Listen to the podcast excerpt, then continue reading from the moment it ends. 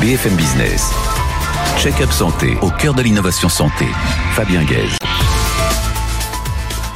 Bonjour à tous, ravi de vous retrouver sur BFM Business dans Check-up Santé. Vous le savez sûrement, le diabète, c'est quand on a trop de sucre dans le sang, sucre qui va lentement mais sûrement euh, altérer gravement votre santé. Le diabète, c'est une pandémie mondiale qui continue de progresser. À l'occasion de la Journée mondiale du diabète, j'ai le plaisir d'accueillir le professeur Jean-Pierre euh, Riveline, endocrinologue responsable du Centre universitaire du diabète et de ses complications à l'hôpital Lariboisière à Paris, et Philippe Emery, président du laboratoire Abbott. Le diabète, ça abîme aussi les yeux. Ça tombe bien car euh, Jean-Michel Lambert, président de Oya Vision Care France, va nous présenter ces fameux verres qui freinent la progression de la myopie chez les enfants. Enfin, la célèbre expression euh, errare humanum est, l'erreur est humaine, prend une dimension toute particulière quand il s'agit de, santé. Thierry Waldstein, le directeur euh, médical de la MACSF, va nous dire pourquoi les professionnels de santé sont de plus en plus souvent mis en cause. Check-up santé, c'est parti.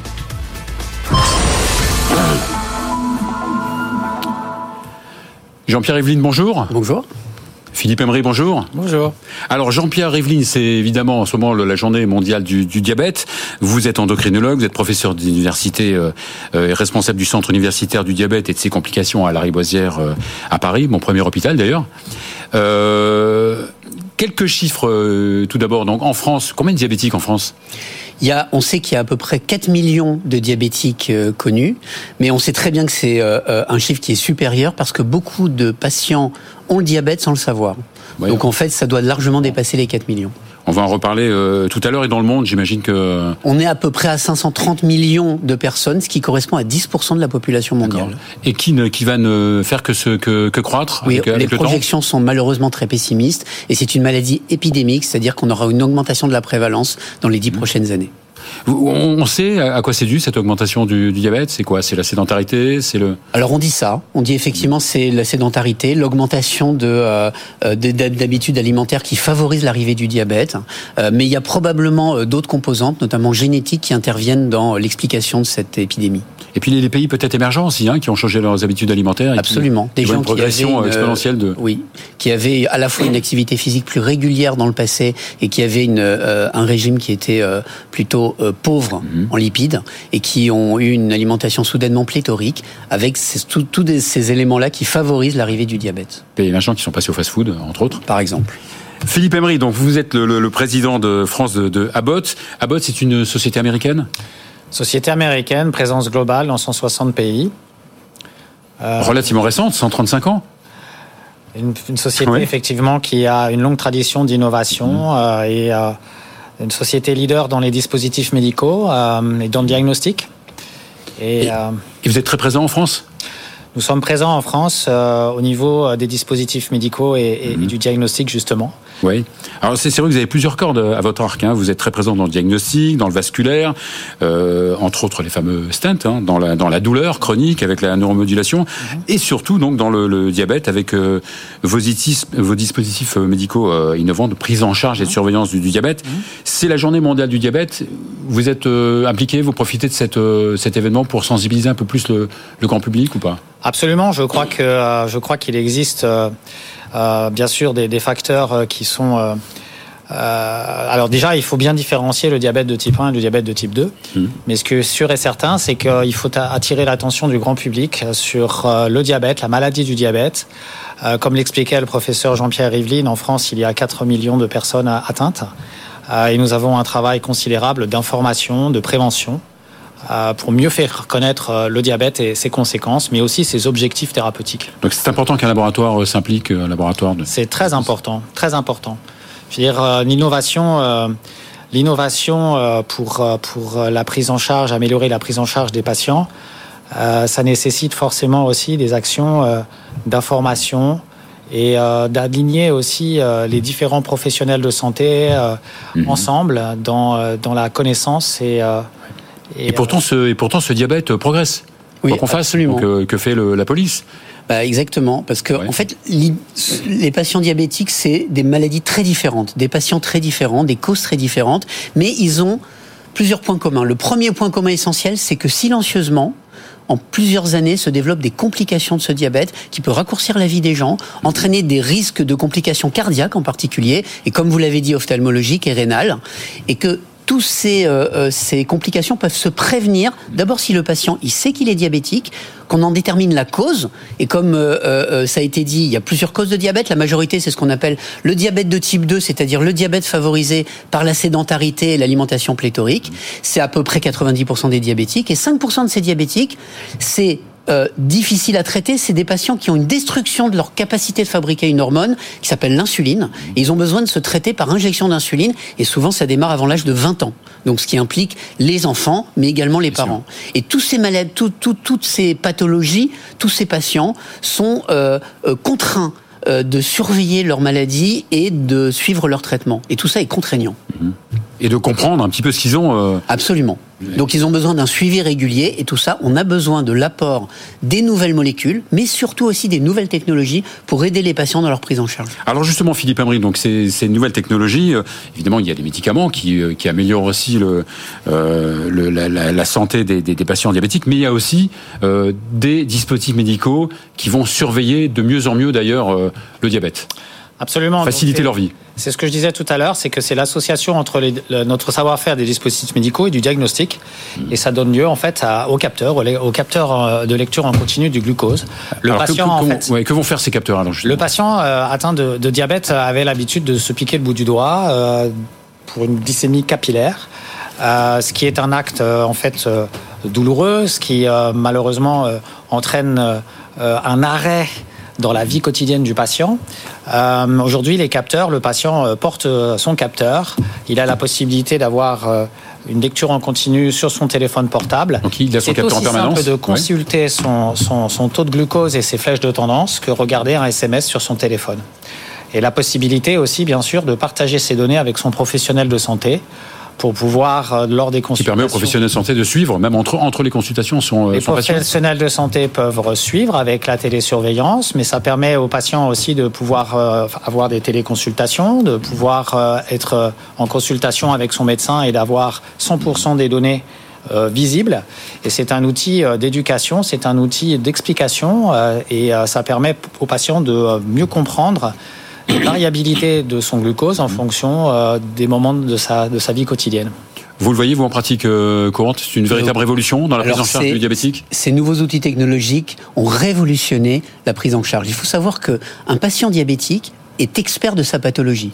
C'est vraiment l'exemple de la maladie où l'éducation du patient, le partage de la décision avec lui est euh, au cœur même de sa prise en charge. Et ces outils technologiques sont là pour justement les aider à avoir davantage d'informations plus facilement accessibles et qu'on peut partager plus facilement avec le personnel soignant de manière à partager avec lui le suivi de son diabète, ce qui permet d'avoir un bon équilibre et de prévenir les fameuses complications. Et donc toutes ces infos euh, finalement qu'on appelle aussi des data, hein, ouais. est-ce que grâce à l'intelligence artificielle ça nous permet de d'avancer d'avoir de faire des études épidémiologiques, de faire des études cliniques? Absolument. Ce qui est un paradoxe, c'est que ces nouvelles technologies avec l'intelligence artificielle, comme par exemple les capteurs, mais d'autres outils existent aussi, mmh.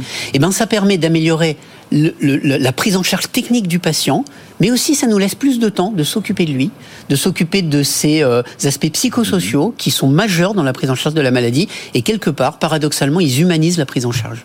Euh, euh, Philippe Emery, ces, ces euh, dispositifs médicaux sont remboursés ou pas par l'assurance maladie? Oui, bien sûr, en charge, sous, au moins sous, sous, certaines conditions et, et, euh, et, sous certaines conditions, bien sûr, et euh, en fonction du parcours patient, mais euh, oui, bien sûr. Mmh. Pour vous, donc pour euh, deux conclusions, est-ce que le futur de, du diabète dans les 20 ans à venir Je dirais deux mots-clés. Un, arrivée de l'intelligence artificielle pour alléger la contrainte de la maladie et améliorer l'équilibre. Deux, humanisation de la prise en charge avec davantage de temps passé à comprendre son patient, à dialoguer avec lui et à, à partager les décisions. Et puis peut-être le, le, le euh, ne pas isoler le diabète, le, le comprendre dans une, une, maladie plutôt globale. Vous avez raison parce oui. que le diabète, c'est également, euh, euh, en fait, il y a quasiment tous les organes du corps qui sont concernés par ce, cette hyperglycémie, ce trop de sucre dans le sang, et donc c'est une prise en charge globale, multi-organes mm -hmm. et aussi psychologique. Philippe Emery, l'écologie est responsable, donc euh, après une place importante euh, dans nos sociétés, c'est le cas de votre laboratoire?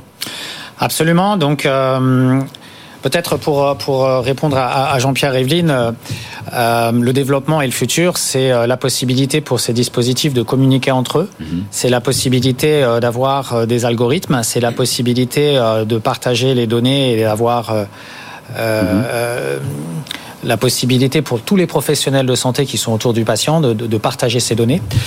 Euh, et c'est vrai que l'innovation ultime, c'est la possibilité euh, de euh, pouvoir recycler ces produits après euh, leur usage et d'avoir la capacité d'extraire les métaux précieux et de les redonner, de leur de redonner vie dans l'industrie. Et c'est ce que vous faites chez Abbott Absolument, c'est très innovant. Merci beaucoup, merci beaucoup Jean-Pierre Evelyne, merci beaucoup Philippe Emery. On va à présent accueillir Jean-Michel Lambert qui est président de Oya Vision Care. BFM Business, check-up santé au cœur de l'innovation santé. Jean-Michel Lambert, bonjour. Bonjour. C'est la deuxième fois qu'on vous accueille euh, dans le check-up santé, on en est, euh, on en est ravis. Vous avez un long parcours dans le domaine de, de, la santé, puisque vous êtes passé par Nestlé, vous êtes passé par euh, J&J, Johnson Johnson, et vous dirigez depuis 5 ans euh, Oya euh, Vision Care France. Oya Vision Care, c'est un, ça appartient à un gros groupe euh, japonais, c'est ça? Oui, c'est un groupe japonais qui est dans le dispositif médical d'une façon générale et des systèmes complexes d'informatique et de masques électroniques. Avec des marques peu connues comme Seiko, Pentax. Absolument. et, vous êtes installé en France, Oya Vision Care est installé en France depuis de nombreuses années. Oui, depuis plus de 20 ans, on est installé euh, du côté de l'Est du Parisien avec un site de production à Marne-la-Vallée. Alors, cette fameuse myopie dont on a parlé euh, euh, euh, avec les, les, les diabétos, c'est une véritable pandémie. Oui, c'est ce que. D'ailleurs, c'est le travail qu'on a fait auprès des autres. On a l'impression que ça suit le diabète. Ça, oui, oui comme le diabète. Vous avez raison. Il y a, il y a sans doute des, des, des traînes long terme qu'on aperçoit, et la myopie en fait partie. On a d'ailleurs discuté avec l'autre autorité de santé pour savoir comment le gouvernement français souhaitait appréhender cette myopie. Mhm. Ils ont donc déclaré depuis 2022 cet avis que c'est un danger de santé publique, puisque 50% de la population mondiale sera myope avant 2050, la France comprise. Et euh, ça nous a donné l'occasion de discuter euh, d'un notre nouveau verre Biosmart qui euh, permet de freiner le développement de cette myopie. On connaît, avant, avant ça, on connaît un petit peu les causes de, de, cette progression de la myopie Il y a des... Déjà de l'arrivée de la myopie, de oui, oui, oui, oui, Il, y a des, il y a des sujets sur lesquels on, on travaille depuis longtemps, mais il faut être très humble parce qu'on n'a pas du tout découvert l'intégralité des facteurs de, de, prévalence de la myopie. Oui, la chance... génétique, bien sûr. Alors, clairement, facteurs génétiques, facteurs et, environnementaux, mmh. surstimulation de la vision de près. Donc, tous ces éléments-là, on a pu les observer en Asie, en Asie où la, où la prévalence est encore plus forte qu'en Europe, mais on n'a pas réussi à découvrir l'intégralité des facteurs explicatifs. Et, cette myopie, donc, elle progresse plus ou moins vite en fonction des, en fonction des gens. Oui, elle notamment dans, dans l'enfance. Exactement. Elle s'acquiert, on dit euh, de façon résumée, hein, euh, elle s'acquiert pendant l'enfance. Euh, c'est l'objet d'ailleurs des études qu'on a partagées avec l'autorité de santé entre 5 et 17 ans, suivant les études complémentaires évidemment.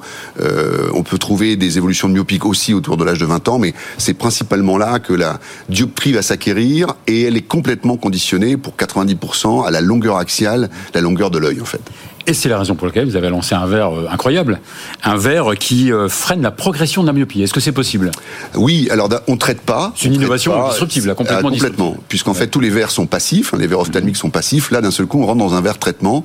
Et fait, en effet, euh, il y a, Fabien, il y, a, il y a trois ans, on a lancé ce verre-là, un système complètement nouveau qui permet à la fois de donner l'acuité et la correction attendue, mais en même temps de traiter en périphérique le développement axial de l'œil et donc de réguler son évolution. Et quels sont les résultats? Alors c'est assez remarquable puisqu'aujourd'hui euh, on est en, études bien Sûr validés, hein, euh, Alors c'est extrêmement important de clarifier ce point-là. En effet, tout ce qu'on fait chez Oya, c'est d'abord d'avoir voulu faire des preuves cliniques à ce qu'on mhm. avançait, et on est aujourd'hui, on a la chance de partager plus de 25 publications internationales sur la myopie. On a la dernière qui est en qui est en cours mhm. de d'explication, nous a fait aussi mesurer les effets rebonds. À 6 ans, est-ce qu'il y avait quand on arrêtait de porter le verre un effet rebond à cette myopie? Non, on est bah, rassuré. On peut arrêter et on, on gardera une courbe complètement classique euh, d'un amétrope. Donc les résultats sont bons. En France, on a équipé 100 000 enfants mhm. qui sont aujourd'hui équipés du Vermio Smart. Et d'une façon générale, les professionnels de santé, d'ailleurs au passage remercie, opticiens ou ophtalmologistes, partagent un résultat qui est de l'ordre de 7 à 8 enfants qui sont stables après un an quand ils portent le verre. Donc ça fait 60 à 70% quoi. De, ben, on espère confirmer ce résultat-là. De... Aujourd'hui, on a une statistique très claire, c'est que 60% d'effets freinateurs par rapport à un verre euh, qui est juste unifocale classique. D'accord. Donc c'est vrai, vous les proposez bien sûr aux lunetiers. Oui, alors à tous les opticiens, plus de 6000 en France et 4000 ophtalmologistes qui prescrivent. Ils existent, ils existent aussi en verre photochromique, en verre de soleil. Alors ça, c'est l'innovation de cette année. On les a sortis en photochromique effectivement et en polarisant, de façon à pouvoir permettre à l'enfant de continuer le port dans les saisons d'été et puis en journée quand il y a du soleil à l'extérieur, parce qu'on recommande, je vous rappelle, à tous les enfants de sortir au moins une heure par jour, particulièrement les vieux. On peut appliquer ce même, ce même principe aux lentilles de contact ou pas? Oui, c'est en développement. Il y a aussi des systèmes, euh, quelques confrères ont sorti d'ailleurs des, des, des, lentilles de contact euh, avec vocation à freiner le développement de la myopie de la même façon. Il existe une autre spécialité qui s'appelle l'orthoca, euh, de la même façon, qui a un procédé différent mais qui permet d'obtenir des résultats satisfaisants. Donc là, ça serait peut-être une, une, commercialisation pour dans quelques années, non? Non, l'orthocal existe déjà. Euh, c'est des, des, lentilles physiques qui sont, qui sont portées la nuit mhm. euh, depuis plusieurs années, mais les publications médicales concourent à dire qu'il y a un résultat satisfaisant. Et je pense que l'innovation en lentilles souples, elle, elle est en, mhm. vraiment en devenir, même si déjà un des laboratoires a sorti des lentilles de contact euh, freination. Alors, ce qu'on aimerait aussi, c'est que ce, ces euh, verres soient mieux pris en charge, c'est ça, par l'assurance maladie? Alors là, vous touchez à un point sensible. En effet, on a des discussions avec la caisse, le CEPS, organe économique de, l'autorité de santé, parce que dans un verre classique, je ne sais pas si vous le savez, mais la sécurité sociale rembourse 3 centimes.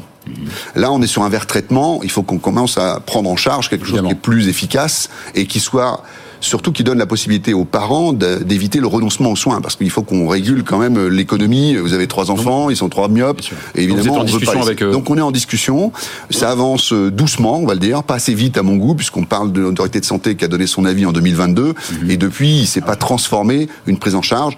Et ce que je voudrais euh, véritablement, en tant que, évidemment, industriel, mais en tant que parent et myope, et ayant un décollement de rétine, c'est qu'on évite les myopies fortes des enfants et du futur des, de, de ces adultes-là. Et donc, qu'on leur donne une chance et donc pas une perte de chance à euh, être éligible à ces verres. Eh ben, Effectivement, on est, content économique On est content de vous donner une vitrine justement pour, ben, merci pour cet appel qui mérite d'être d'être fait. Jean-Michel Lombert, président de OIA Vision Care, merci beaucoup. Merci beaucoup. On va à présent euh, accueillir euh, Thierry Usenstein, qui est le directeur médical de la MACSF. Thierry Usenstein, bonjour. Bonjour. Alors vous êtes médecin, vous avez fait un exécutif MBA en santé euh, à Dauphine. Euh, vous connaissez le monde de la santé depuis euh, de nombreuses années, sans vous vieillir, hein, évidemment. Hein. Et vous êtes le directeur médical de la MACSF depuis plus de, 10 ans. La MACSF, c'est la mutuelle d'assurance du corps sanitaire français. La, la MACSF, c'est la principale mutuelle alors nous sommes le premier assureur effectivement des professionnels de santé. Nous assurons un peu plus d'un million de professionnels de santé, mhm. euh, des libéraux, des hospitaliers, des paramédicaux, des médicaux. Ouais. Et je, me rappelle de vous avoir invité il y a quelques années. Il y a quelques années. C'était moins d'un million, si mes souvenirs C'était moins d'un million. Bravo donc. On a une croissance grosso modo un peu plus de 3% par an. Ouais, magnifique. Alors euh, le célèbre proverbe hein, errare humanum est, hein, l'erreur est humaine, ça prend une dimension particulière quand il s'agit de santé quand même alors, une dimension toute particulière, euh, c'est notamment la raison d'être de, de MACSF, de pouvoir accompagner les professionnels de santé lorsqu'ils sont mis en cause par des patients. Mhm. Euh, et c'est là où on, on délivre toute notre compétence, en tout cas on mobilise toute notre énergie pour que nos assurés soient parfaitement accompagnés. Alors un médecin ou un professionnel de santé, on va dire un médecin, il, il peut se tromper? L'erreur dans certaines conditions. L'erreur peut arriver absolument. Mais dans certaines conditions, on est bien d'accord. Alors dans certaines conditions, ne pas confondre erreur médicale et accident médical non fautif, par exemple, hein, ou mhm. la complication qui peut arriver à n'importe quel professionnel de santé. Alors vous, vous, vous disiez que vous étiez euh, évidemment euh, les, spécialistes hein, de la de responsabilité professionnelle. D'ailleurs, vous publiez chaque année donc euh, un bilan de la responsabilité médicale. c'est quoi la responsabilité médicale exactement? Alors comme, comme, je vous l'indiquais, c'est vraiment le, le, cœur de métier de, de notre mutuelle. nous avons une organisation qui nous permet d'accompagner nos, nos assurés, nos professionnels de santé, dès lors qu'ils sont mis en cause par un patient. Et ils le sont de plus en plus mis en cause, on dirait alors, euh, ils le sont, ils le sont avec une petite euh, variation chaque année. Euh, pour 2022, nous avons euh, grosso modo les mêmes chiffres qu'en 2021, sans rentrer dans des, des détails trop trop trop pointus. Un peu biaisé puisqu'il y avait le Covid, non? Alors voilà, on, on, est sur une, une queue de comète entre guillemets, si je peux m'exprimer mhm. ainsi, avec une, une un trend sur 2020-21 avec une activité qui était au ralenti, et on sait que les mises en cause sont toujours un petit peu décalées. Ouais. D'ailleurs, ce décalage, on dit souvent qu'on a 15 ans de, de, de, retard avec les US. concernant la judiciarisation, procédurisation des, euh, en santé. C'est ce que nous avons constaté également, euh, mhm. euh, bien entendu, avec une judiciarisation, vous avez utilisé le terme, qui est calquée sur ce qu'on a pu voir outre-Atlantique, fin des années 90, début des années 2000. Évidemment, ce ne sont pas les, les mêmes montants d'indemnisation qu'aux US qui sont, qui sont délirants. Heureusement. Alors, qui, sont les, qui sont les, les, les, professions les plus impliquées, les plus mises en cause alors, comme je vous l'indiquais, nous assurons à la fois des libéraux, des hospitaliers et toutes les. On a le plaisir d'assurer toutes les professions de, de santé. Chaque année, on retrouve euh, à peu près les mêmes spécialités. En 2022, euh, c'était les euh, chirurgiens digestifs et surtout bariatriques qui sont les plus mis en cause sur des complications euh, liées à la sleeve, par exemple, hein, des, choses comme ça. Et ensuite viennent les chirurgiens du rachis et les neurochirurgiens qui perdent une place entre guillemets au mhm. podium parce que nous avons mis en place beaucoup d'actions de prévention du risque. Parfois pour un manque d'efficacité, c'est ça, non? Non, non, pas de manque d'efficacité. C'est vraiment euh, c'est vraiment, on est sur une chirurgie très fonctionnelle.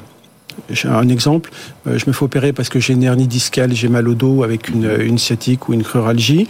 Euh, au décours de l'intervention, j'ai plus de, de sciatalgie ou de cruralgie, j'ai toujours mal au dos. Et certains patients estiment que ce n'est pas normal. Donc, comme je l'indiquais, nous avons beaucoup travaillé avec les, neurochirurgiens, par exemple, ou les chirurgiens du rachis, pour améliorer la question de l'information, du compte rendu opératoire, et on constate fort heureusement une baisse de sinistralité. Donc ce sont d'abord en premier, en premier les chirurgiens, c'est ça qui sont les plus euh, mis en cause. tout à fait. il y a d'autres quand même euh, spécialités. alors les, spécialités qui sont toujours techniques, mhm. euh, notamment alors mes confrères ORL euh, se considèrent comme chirurgiens, ils ont bien raison, mais on voit de la, de, la gastro, on voit euh, un petit peu de cardiologie également. Peu de cardiologie, euh, d'accord, tant mieux, ça me rassure. et puis ce que l'on voit monter, ce sont les, les, les médecins urgentistes qui sont sans surprise amenés à, à, prendre en charge de plus en plus de, de, patients dans des conditions parfois dégradées, et puis les médecins généralistes également qui ne sont plus à l'abri de, de réclamations. En, fait, cette, euh, cette, ces mises en cause, en fait, est-ce qu'elles sont dues, euh, entre autres, par exemple, à l'apparition d'Internet, mm. les réseaux sociaux? Est-ce que les patients sont plus informés? Donc, euh, peut-être qu'ils savent un peu plus, ils connaissent un peu plus leur droit je pense. Euh, très, clairement, il y a eu une, diffusion de l'information, mais ça, date un petit peu des années euh, début des années 2000, avec une, euh, des patients de plus en plus curieux qui, cherchent des renseignements, mais on constate également, quand on parle de judiciarisation, qu'il y a une, comment dirais-je, un contexte économique qui pousse aussi fortement à des mises en cause. Ah, on parle beaucoup de l'intelligence artificielle, hein, notamment dans le diagnostic. Et là, il, commence à y avoir quelques euh, soucis avec euh, euh, sur le plan éthique, sur le plan juridique, avec l'intelligence artificielle, notamment dans le diagnostic. Alors, nous accompagnons beaucoup les professionnels de santé avec des, solutions innovantes, notamment poussées par des startups en santé. On peut citer par exemple Synapse Medicine ou Glimmer ou d'autres qui ont vocation à sécuriser les, les pratiques très clairement. Euh, pour l'instant, nous n'avons pas constaté de mise en cause euh, de ces, de ces, mhm. ou d'utilisation de ces, de ces solutions, mais nous restons bien évidemment très vigilants. Ouais. Et cette la loi RIST qui a été euh, adoptée en, mai dernier, est-ce qu'elle a fait évoluer quand même le champ de compétences de, de certaines professions de santé? Alors oui, oui, euh, très clairement oui. Les, si on prend par exemple l'exemple plus, plus typique de la loi RIST concerne les infirmières de pratique avancée, IPA, qui, sont, qui ont vu leur périmètre extrêmement élargi, avec un accès direct dans certaines conditions, avec des prescriptions complètement autonomes, euh, et puis des actes, des actes. C'est encore trop récent pour avoir. C'est encore très récent, mais avoir une mise en cause. Euh, ouais, mais chez, chez MSCSF, nous avons euh, euh, accompagné les, les, IPA depuis maintenant 4 ans. Nous sommes présents, par exemple, euh, lors de leur congrès habituel en, en, en, avril, le fameux COFPA, et nous serons présents également en, en avril 24. Et bon, nous avons pris la décision de, de garantir bien évidemment l'activité des IPA les accompagner euh, sans majoration de tarifs. Euh, parce que c'est notre rôle d'assureur d'être à leur côté. D'ailleurs, vous êtes très présent avec, euh, vous collaborez beaucoup avec les sociétés savantes, avec les, les syndicats. Alors, on collabore beaucoup. C'est ce qu'on appelle les relations institutionnelles mmh. chez MACSF, euh, que j'ai le plaisir de, de, de, piloter également. Et on a effectivement des relations très proches avec des sociétés savantes, notamment chez les jeunes générations, qui sont qui sont très demandeuses entre guillemets de, de précision sur le risque médico-légal, parce que euh, en faculté de médecine, c'est mmh. pas vraiment assez. Bien sûr. Alors justement, est-ce que pour finir, est-ce que ça fait partie un petit peu de vos de, vos services de, de, former les professionnels de santé? Alors oui, absolument. Ça semble important quand même. C'est très très important et c'est euh, là aussi l'ADN de notre mutuelle puisque nous accompagnons, nous formons, euh, nous sommes très présents lors des congrès de spécialité, nous sommes très présents dans les écoles d'infirmières par exemple, les fameuses. IFSI, les écoles de kinésithérapie et dans toutes les facultés de médecine pour délivrer des informations médico-légales euh, ou sur les bonnes pratiques, sur l'information sur le risque médico-légal au, sens large. Merci beaucoup Thierry Ouzachian, merci beaucoup directeur médical de la MACSF. Merci à vous. C'est la fin de cette émission, on se retrouve avec plaisir, j'espère, la semaine prochaine. BFM Business, check-up santé, au cœur de l'innovation santé.